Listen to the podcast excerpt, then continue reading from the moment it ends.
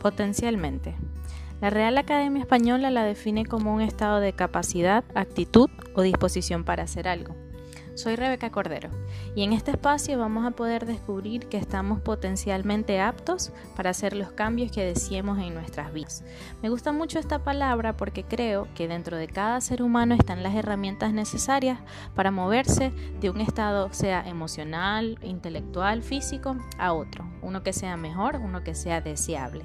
Así que te invito a que puedas acompañarme en cada uno de los episodios que por aquí subamos porque van a ser de mucho interés y de mucha ayuda para tu vida.